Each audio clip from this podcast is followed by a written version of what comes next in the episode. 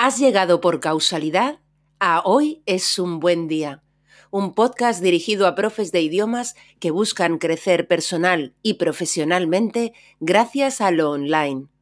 Aquí, Lola Gamboa compartirá tips, estrategias e inspiración para que logres crear un trabajo a tu medida que te permita vivir bien de tu pasión docente, desde cualquier lugar y sin intermediarios.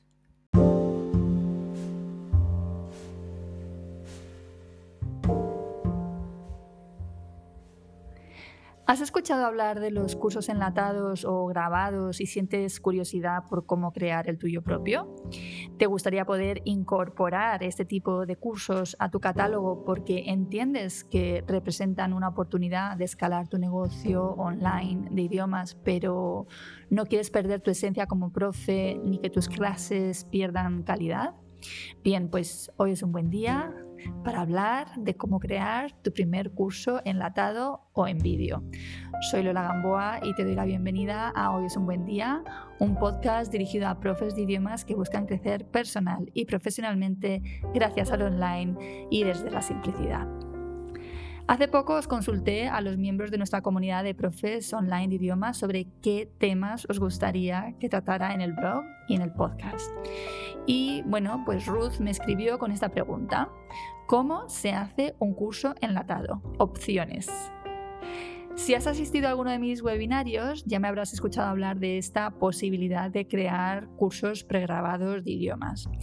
Y pese a mis propios prejuicios iniciales, que los tenía, lo cierto es que funcionan muy bien, tanto para los profes como para los alumnos.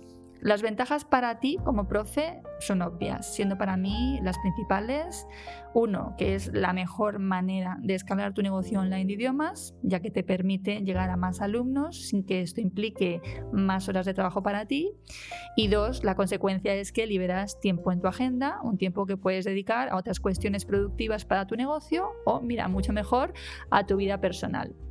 En cuanto a las ventajas para el alumno, también son importantes y la primera es la flexibilidad. El alumno accede a la formación cuando quiere y desde donde quiere, en sus propios términos, según su propia disponibilidad. El alumno puede ver el curso tantas veces como desee. En definitiva, el alumno hace el curso suyo. Y bueno, como en cualquier otro curso online que no se ha grabado, el alumno tiene acceso a una formación que, por ejemplo, quizás no exista en su localidad y desde luego no necesita desplazarse. En mi experiencia, cuando en educación digital ofrecemos a los alumnos la alternativa de o bien asistir en directo a las clases o bien ver después las clases grabadas, sorprendentemente la mayoría se espera a la grabación. Y esto para mí fue súper revelador y de hecho fue determinante para lanzarme a ofrecer más cursos grabados que en directo. Eso sí, no creo que los cursos grabados sean para todas las clases de idiomas o que deban reemplazar a todas tus clases en directo si esto es lo que más te gusta hacer del planeta. Siempre digo que para mí lo idóneo es encontrar un equilibrio. Incorporar los cursos en vídeo te puede ayudar a tener un flujo de ingresos constante que te permita dar menos clases en directo, pero de mayor calidad, gracias a que vas a disponer de más tiempo para prepararlas y disfrutarlas. Antes de empezar con mis cinco consejos de hoy, te voy a dar un aviso que para mí es de rigor. Eh, tener un curso en vídeo disponible en tu web no significa que vayas a tener alumnos. Hoy solo nos vamos a dedicar a hablar de consejos para su creación, no para la comercialización de tus cursos, pero en general no recomiendo pegarte el currazo de crear algo si no tienes visibilidad en Internet y la gente no te conoce ni confía en ti. Dicho lo cual, vamos con esos cinco consejos. Y recuerda, mis consejos son 100% autobiográficos. Te voy a contar mi propia experiencia, que no tiene por qué ser la tuya o la de otros profes online. Te voy a contar lo que en definitiva a mí me hubiera gustado saber cuando empecé en esto, pues hace ya unos años. Así que, ¿todo listo para compartir impresiones? Vamos allá. Bueno, pues el consejo primero, el consejo número uno que te voy a dar es crea un curso que sea abarcable para el alumno. Con la calidad como premisa, por supuesto, pero haz un curso que el alumno pueda concluir, que pueda terminarlo. A veces, y creo que por pura inseguridad nuestra, queremos hacer cursos súper largos y cargados de material y de contenido. Si el alumno se siente abrumado, por todo lo que tiene que hacer, va a ser más probable que abandone. Y esto en lo online ocurre a menudo. Créeme, los alumnos no concluyen los cursos en los que se matriculan y esto creo que no es bueno para nadie. Acuérdate de la frase de menos es más y simplemente asegúrate de cumplir la promesa que le haces al alumno con tu curso, pero pónselo fácil para que pueda lograr el objetivo que buscaba al eh, matricularse en él, ¿vale? O sea, pónselo fácil. Por ejemplo, mi curso Happy Clients, Happy Lawyers es un curso de atención al cliente en inglés para abogados. Se compone de siete módulos o siete lecciones y en cada uno de ellos seguimos una misma estructura. Primero hay unos ejercicios previos para trabajar antes de ver la clase en vídeo. Luego hay una clase en vídeo bastante cortita, de unos 30 minutos de media de duración. Luego hay unos ejercicios que yo he llamado Over to You, over to you, ¿vale? Para realizar después del vídeo y en estos es en los que el alumno tiene que poner en práctica realmente lo aprendido en los dos pasos anteriores. Siempre, siempre incluye una pequeña biblioteca de recursos adicionales, eh, normalmente son bancos de frases o algún glosario o algún enlace web que me haya parecido de interés. Y por último, en este curso además hay en cada módulo una pequeña clase de unos 20 minutos eh, con, su, con su PDF de ejercicio Em, que es totalmente opcional y voluntaria para el alumno y que trata una rama del derecho concreta, ¿vale? específica. Lo que los alumnos deben enviarme a mí de cara al certificado final es solo el PDF del Over. Pero de verdad, con el tiempo he sido consciente de que debía incluso reducir la carga de lo que tienen que hacer, para aumentar precisamente la tasa de alumnos que no se frustran por el camino porque no llegan ¿vale? y pues realmente concluyen el curso. Mira, voy a compartir eh, lo que Paloma, una de mis alumnas de esta última edición del curso, me ha escrito en uno de sus correos. Ella siempre me escribe cosas súper bonitas, así que este es solo uno de los ejemplos. Dice, gracias de nuevo por todo lo que incluye este módulo y que como todos es muy completo. ¿Ok? Jesús, otro alumno, también de esta edición de 2020, me escribió recientemente. El curso me está gustando, particularmente su enfoque práctico, que me está sirviendo para elaborar plantillas adaptadas a mi ámbito de actuación, para cada una de las fases de contacto con el cliente extranjero.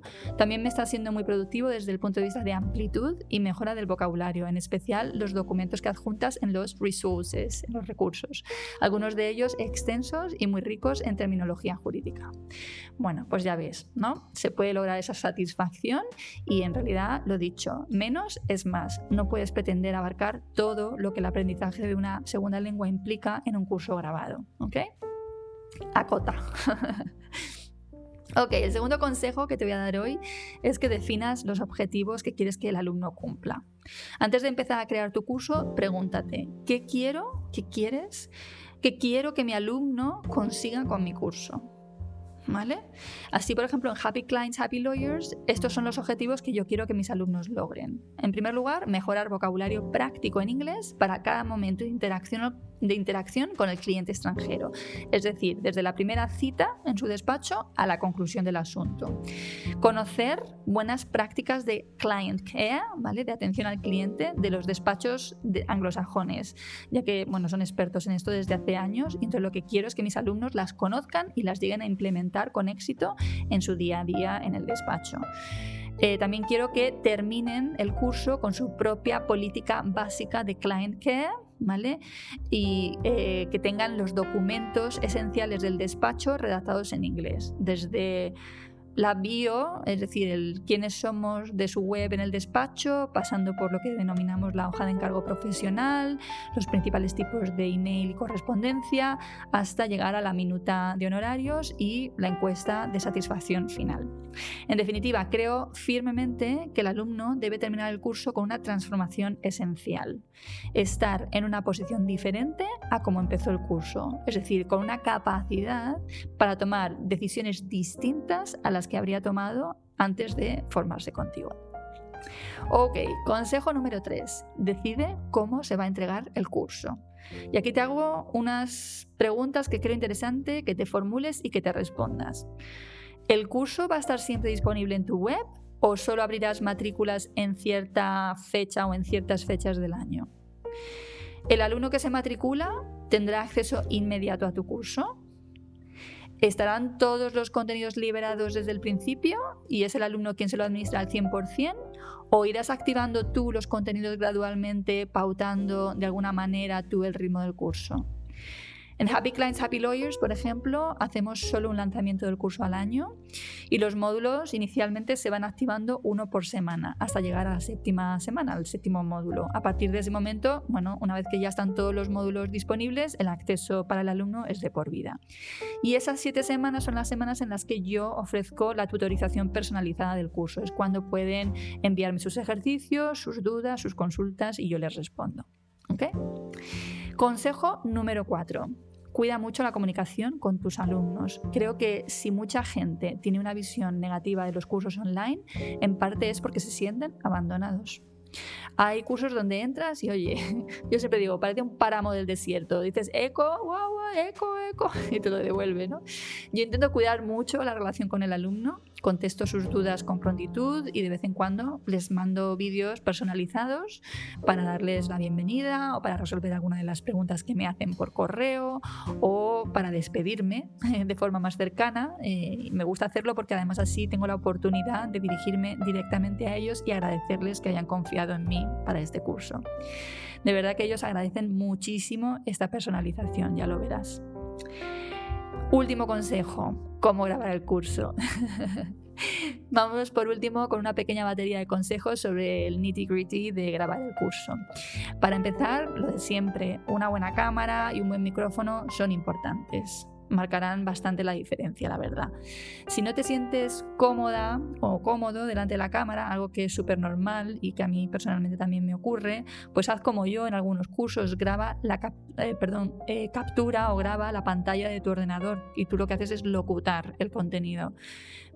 Eso sí, para una mayor personalización y que tus alumnos te vean a ti porque te han comprado a ti el curso, puedes, por ejemplo, grabarte solo en el vídeo de bienvenida y o en el vídeo de despedida y el resto, pues ya está, captura de pantalla en vídeo.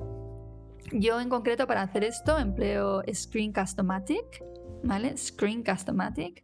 Es una herramienta muy barata, cuesta unos 15 dólares al año y te sirve para grabar tanto la pantalla como a ti misma o una mezcla de la pantalla y a ti se te ve en una pantallita pequeña en, en donde tú la coloques.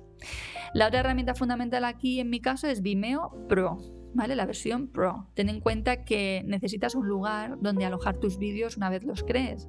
No los debes subir directamente a tu web porque van a pesar un huevo, van a pesar muchísimo. Entonces mi solución es subirlos a Vimeo Pro y luego incrustarlos en mi plataforma. Vimeo Pro te permite proteger tu curso, eh, te deja eliminar el logo de Vimeo de tu vídeo y quitar todas aquellas opciones que permitirían a un alumno, por ejemplo, compartir el vídeo o verlo directamente en Vimeo, porque puede hacer eh, clic y salirse de la plataforma, ¿vale? Pues esto con Vimeo Pro lo puedes evitar. La idea, en definitiva, es que un curso de pago, eh, en un curso de pago el vídeo no pueda salir de la plataforma, o al menos no tan fácilmente. ¿Ok? Bueno, pues hasta aquí por hoy. Espero que estos consejos te resulten de utilidad.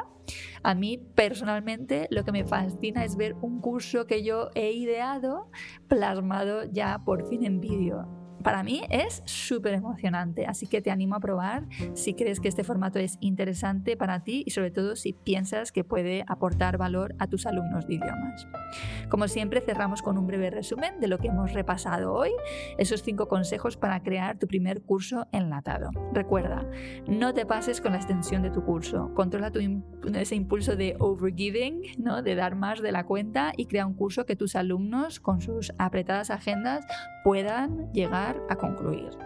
Número 2. Establece unos objetivos claros que constituyan la promesa que con tu curso haces a tus alumnos y cumple, cumple esa promesa. Número 3. Decide cuándo y cómo van a acceder tus alumnos a tu curso en vídeo. Número 4. Cultiva la relación con tus alumnos. Aunque tu curso sea en vídeo, no tienen por qué sentirse abandonados por ti. Y número 5. Usa buenas herramientas para grabar, alojar y proteger tu curso. Y ahora sí, aquí me despido, no sin antes desearte que estés bien, que te sigas cuidando y que tengas, por supuesto, un gran, gran día.